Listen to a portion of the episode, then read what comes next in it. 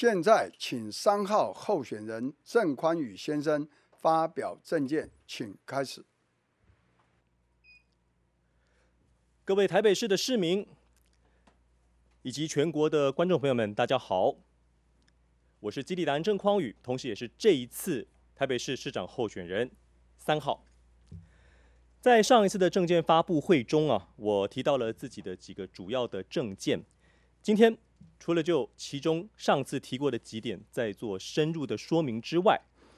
也想就其他几个一样重要的政见来跟大家进行报告。提高台北市市民的生育率，还有结婚率，是所有候选人都非常关心的议题。我在上次的政见发布会中啊，已经指出，光是提高生育相关的补助，那是没有用的。我们必须要透过提高台湾男性的魅力，以及摒弃某些错误的观念之后，才能够真正提高结婚率。但是，结婚之后呢？如果没有正确的观念还有做法，即使结婚率提高了，连带产生的也会是高离婚率。其实，男女的相处之所以会产生问题哦，是因为在结婚之前。男女彼此都有一个错误的认知，是什么样的错误认知呢？那就是男方误以为跟这个女人结婚之后，还可以继续照着原本自己的方式生活下去，而女方的错误认知就是跟这个男人结婚后，男方会照着女方想要的方式去生活下去。各位，你看这能不出乱子吗？因此。婚姻中的男女双方有非常多的争执，还有冲突，那也是非常正常的。尤其刚结婚的至少有几年的时间呢、男方大概都会有这样子的想法，还有感觉，就是为何你对我那么多意见呢、我都没有讲你了，你干嘛一直讲我？在这一点上过不去的男人，婚姻关系也没有办法继续走下去。因此。我要提倡维持婚姻关系的思维还有做法，就是忍无可忍，继续再忍。男方可以先退一步，等女方的情绪好一点的时候呢，再温和地告诉她，当时她的哪些做法还有讲法让你自己觉得很受伤，请她以后可以用别的方式来沟通、来表达、来处理。一个愿意跟你长期相处的另一半，照理说。也会进行调整，经过几年或者几次的磨合之后呢，你们自然就能够找到合适的方法。唯一不能做的就是拒绝沟通。不过当然了，我上面提到的并不包括暴力或者是外遇的情形。如果发生了暴力或者是外遇的情形，或者有严重抵触某一方底线的行为的时候呢，大家必须走上离婚一途。我也希望有孩子的父母能够遵守友善父母的原则，不要把孩子当作是威胁或者是惩罚对方的人质。在我主政下的台北，我一定会大幅提高预算给社会局还有教育局，提供足够的教育以及咨询的资源，让夫妻的关系得以和谐，或者彼此就算和平分手。但孩子依然能够继续获得最好的照顾，因为好的夫妻关系以及好的离婚后的关系，才不会影响到市民的心情还有工作。也只有在爱还有关怀之下，台北市的孩子们才能够快乐长大，成为国家社会的栋梁。虽然我鼓励适婚的男女结婚呢，但我也绝对不允许对于单身的男女。有排挤或者是歧视的氛围。男女一直单身其实很好，只不过正因为我自己单身过，我知道自由自在的可贵。但也因为我看到自己父亲晚年因为身体不好、不良于行，需要人照顾，我更能够体会到，如果老来没有伴、没有孩子，那种心理上的孤独，还有生理上的痛苦。都得由自己承受的时候，你受得了吗？年轻的你当然觉得受得了，那是现在啊。当你年纪再大一点，吸引不到自己想要吸引的对象，又一直没有伴侣，必须要独身终老的时候，即使再怎么后悔，也来不及了。因此，我主政下的台北，固然会大力提倡婚姻的好处，但同时我也会给予单身者全力的支持，以社会福利的资源支出、到府的访视服务、推动青银共居等等的方式，来照顾到每一位市民，让市民欢喜工作、乐在生活。不结婚也很好，但可以找个伴，就让台北市政府成为您最好的伙伴以及支持者。我如果当上台北市的市长，我一定会协助台北市政府警察局，大力的来打击网络的犯罪以及金融的诈骗。给予他们更多的预算，结合新北以及台北邻近其他县市的警政资源呢，我们一定要来强化打击网络诈骗还有科技犯罪，再推广到全国，让这些诈骗集团能够消失于台湾，并且洗刷台湾被耻笑为诈骗之岛这样子的污名。大家能相信吗？我们的政府啊，曾经在短短的十二天之内破获了四百多个诈骗集团，关了两千多人。诈骗集团一天不除，我们的社会一天不安宁。因为我们都知道，诈骗集团对于我们一般家庭，不管在心理上还有财务上的伤害有多么的大。其实，诈骗集团就是掌握了人性的三个弱点，分别是。贪财、好色以及怕死，大家看看我，应该可以感觉到，我似乎是一个看起来还算蛮有自信的人吧？哈，但是呢，我告诉各位，在 FB 或者是 Line 上面主动加我好友，特别是美女加我好友的时候呢，我一律删掉，而且呢，对方的照片越漂亮，我删得越快。这绝对不是因为哈我对自己没有自信，而是我绝对不会幻想美女会主动找上我，不可能，不可能，不可能，因为很重要，所以说三次啊。那些主动会加你的美女，无论是 FB 上来自香港的单亲妈妈 Annie，还是哎，我们怎么会互相加到好友的呢？哦，那没关系，交个朋友吧。的金融专员小雪，基本上在一阵嘘寒问暖之后呢，就会开始要你投资港股，加入虚拟货币交易平台，或者是加入 LINE 的群组，等着老师介绍标股给你，然后你就赔了一屁股。这种结合了人性好色以及贪财的弱点进行的网络诈骗，近年来十分的嚣张横行。其他包括针对女性同胞，有那种。美军驻扎在中东基地的将军要跟你结婚，那一样也是诈骗。还有针对重症疾病的患者，说什么喝他们的神水就可以治百病的，也都是诈骗。请大家务必要相信科学还有医学啊！我如果当上市长，一定增加警局的人力预算，并且采取主动出击的方式，将这些诈骗集团一网打尽。还给市民一个干净的网络环境，让诈骗集团在台北、在台湾都没有生存的空间。但我也想要呼吁啊，无论是男女，看到现实生活中想要认识的对象，请你一定要主动去认识，不要在这个时候没有去和对方说话的自信，却又觉得自己在网络上有莫名的自信，那些。你心仪的对象会主动想来认识你，有梦最美，希望相随。但这种想法就让它留在梦中就好了。同时，作为台北市的市长，我一定要积极推动智慧停车，鼓励市中心的商办还有住宅能够释出停车共享的空间，来解决台北市停车困难的问题。其实近年台北市啊，在推动智慧停车还有车位共享，已经。逐渐看到成果了。台北市政府在二零一九年的时候，加速推进了停车共享计划，而根据财政部当时的函释啊，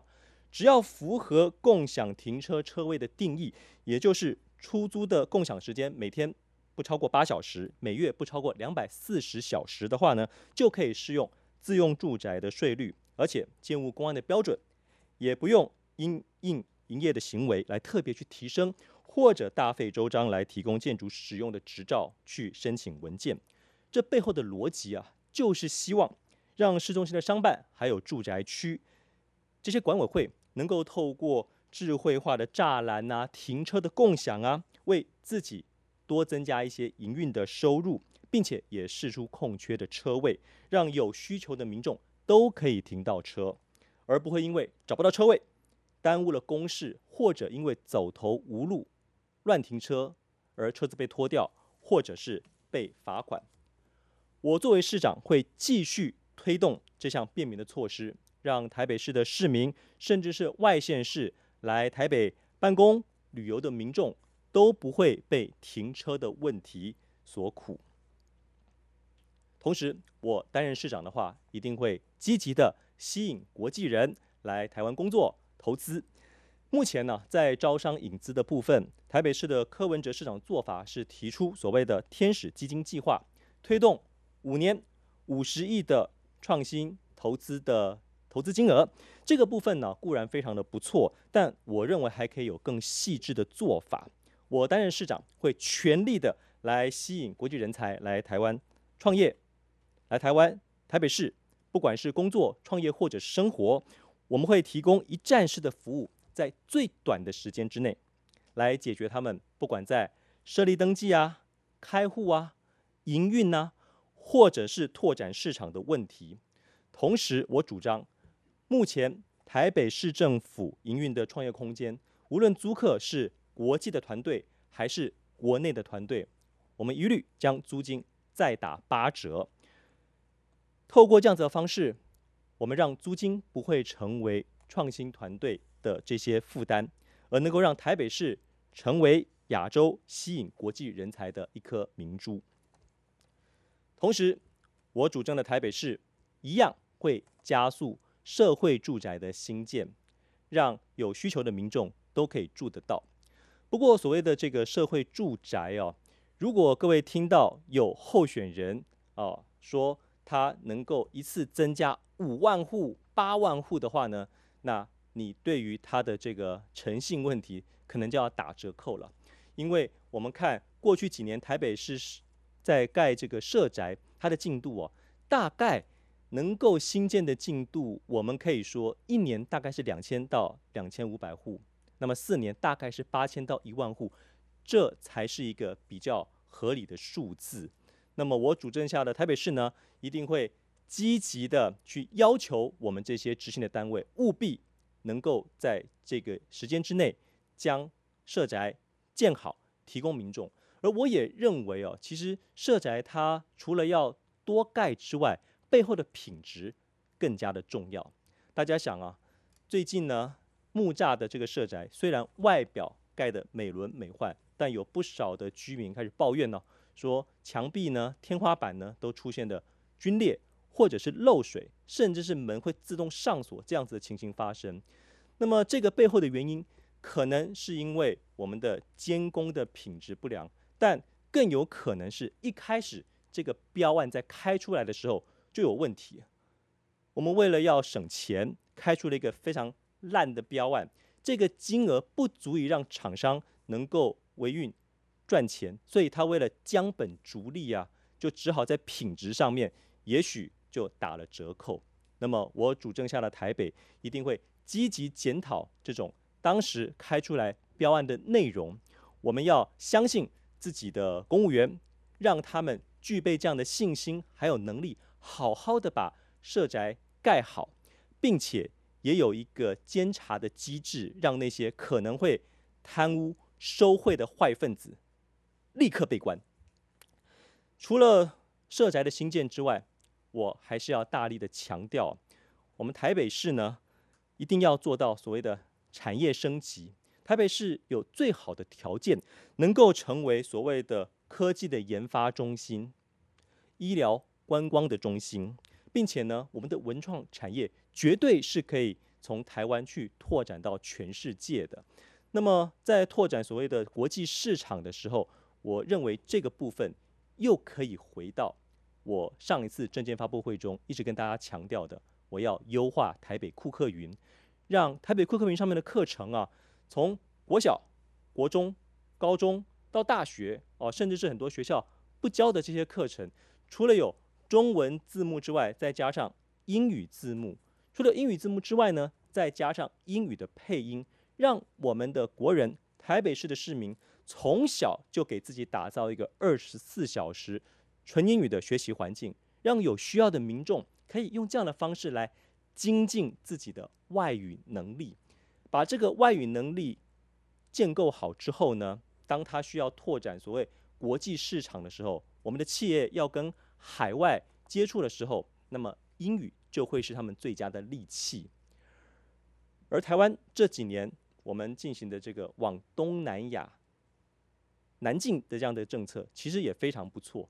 我们跟东南亚、东协、十加一这些国家建立良好的关系，拥有这样子广大的市场，这个方向是没有错的。而我们可以做到的呢，是在台北库克云上面，先把英语双语建置好之后，再多加入一些东南亚语系的课程，让我们的民众未来。创业的时候，想要拓展市场的时候，他还具备泰语的能力、印尼语的能力、菲律宾语的能力。总之，我希望透过教育这样子免费教育的方式，让我们拥有极佳的基础，让市民未来不仅仅市场只是台湾，而是东南亚，并且是全世界。我还是要再次强调。我一定会当一个倾听民众声音的市长。过去我们对于政治人物啊，常常会觉得哇，他们选前拜托，选后失踪，尤其是市长，常常选上之后，跟我们的距离就好遥远。我如果担任市长，未来一定是大家看得到、找得到的市长。我会每一个月轮流到我们十二区其中的一区。跟市民做这样子面对面的接触，同时这个面对面的接触也会开放直播，让其他区的民众可以一起在上面针对您的问题提出来，我责成底下的单位来为您提出解决之道。同时，我想要这么做有一个非常重要的原因，就是想要让有需求的民众随时可以拦轿告官呢、当你主动跟我说的时候，我一定不会回避，而是责成相关的部会的首长一定要解决您的问题。而说到这个直播啊，直播真的是一个好东西。我主政下的台北一定会让我们的重大政策或者是公共建设，从我们的签约、审议、验收，我全部都会用开放直播的方式，让民众可以讨论参与。看到我们是怎么做的，这样子就能够让所谓的弊案呢无所遁形。上面提到的这些政策，毕竟都是当上市长之后才能做的事情。今天在这第二场的政见发布会啊，我想借由过去自己做过的事情，呃，跟大家分享一下，来让大家更加的认识我，并且了解我这一次投入选举。我希望能够跟市民们分享的精神，跟各位分享一下。这本书呢，是我在韩国出版的作品，这个韩文念起来叫“세상에나를추천하라”啊，翻成中文就是呢，向全世界介绍我哦。这个台湾的版本呢，叫做“不要脸不怕死，这世界就是我的”。其实作为一个作家啊，我呢这几年 一直非常希望能够让自己的书也能够在韩国出版。但是我过去做了非常非常多的努力啊，主动的联系韩国的出版社，主动联系韩国的这些呃发行商啊，都没有结果。即使我会韩语，还是没有办法。那么我就一直在想，到底还用什么样的方式能够进行所谓的突围突破，让我在韩国出书的梦想能够成真呢？在二零一七年的时候，我参加了。这个在台北啊举办的这个国际书展。我一走进这个台北国际书展的时候啊，我就忽然想到，诶，我过去主动联系这些韩国的出版社，那也许就是我方法错了。我是不是应该向这些在台北国际书展上面来参展的这些国外厂商，我直接想办法去韩国的国际书展，在那上面展示我的书，来让更多的出版社或者是发行商能够认识我，这样子我出书的机会就能够大大提高了。所以我在里头找了一下，就给我找到了韩国文化振兴院。我就一个箭步上前，跟当时摊位上负责的李小姐啊，表达我想要去参加他们国内这个首尔国际书展的意愿。那么对方呢，当然是说好了。为什么？因为要给钱嘛。对方说好了之后呢，在洽谈的过程之中，我突然往台北国际书展的主舞台一看，诶，刚好在上面就有台北国际书展。邀请的其他国外的作家，或者是代理商，或者是出版社的人员在进行分享。我灵机一动，心想：既然台北国际书展会有这种邀请海外讲者的需求，首尔国际书展不可能没有。那不如我也问一下吧。于是我就非常不要脸的主动问李小姐：那要不要你也邀请我去？首尔国际书展上面进行演讲呢，我本身也是一个作家，出版过非常多的作品，不拉不拉不拉。对方跟我说啊、请我跟长官回报一下之后再跟您进行说明。后来不到两天之内，他就回复我，郑先生，恭喜您，除了我们会让您在首尔国际书展上面有摊位之外，这次我们也想正式邀请您在首尔国际书展上面成为。我们的讲者，所以那一年呢，我就这么大摇大摆的到了首尔国际书展上面进行演讲，而且那一年我是唯一一位受邀进行演讲的华人作家。各位知道为什么吗？这是因为那个时候中国大陆跟韩国的关系非常不好，因为韩国的乐天集团把自己的土地借给美军部署萨德飞弹，所以那一年。没有任何一个中国大陆的作家、华语作家敢去首尔国际书展上面进行演讲，就只有我了。所以分享这个故事呢，就是想要让各位市民知道啊，很多时候所谓的机会，我们必须要去主动的争取，而且有时候不要脸的多问一句，可能就会为你开启无限的机会。那么我在首尔国际书展上面这样子演讲一发表之后啊，促成了一个非常好的结果，就是台下刚好就有一位韩国出版社的老板非常欣赏我，于是呢，我把书交给他之后，就促成了在二零一八年有刚才大家看到这本书在韩国问世，而且各位朋友如果可以搜寻一下的话，你在网络上搜寻郑匡宇首尔国际书展，就会看到有非常多的报道。里头介绍我的记者啊，哇，不管是文字啊还是照片啊，都非常的精美，你就有点好奇了，哇，匡宇，为什么记者大哥对你这么好啊？得此记者大哥此生无憾呢？各位知道为什么吗？因为那个报道是我写的，我早就全部把报道写好，就等着在台上演讲完之后呢，把照片拍一拍，将文字稿和照片寄回台湾。让台湾的媒体可以大幅的报道，类似像这样子的精神呢，我就是希望能够透过选举，让更多的市民知道，我们不需要像中国大陆一样有什么所谓的狼性，而是这种毛遂自荐、积极进取的精神，就可以让你自己在从事的事业或者你想要争取的机会，成为你的囊中之物。而各位市民，如果您用一样的精神获得了您想要的成果之后，我作为市长也会非常乐意为你进行推荐，就好像柯文哲市长也曾经为我的这本书特别录制影片进行推荐一样。在今天政见发布会的尾声啊，针对三大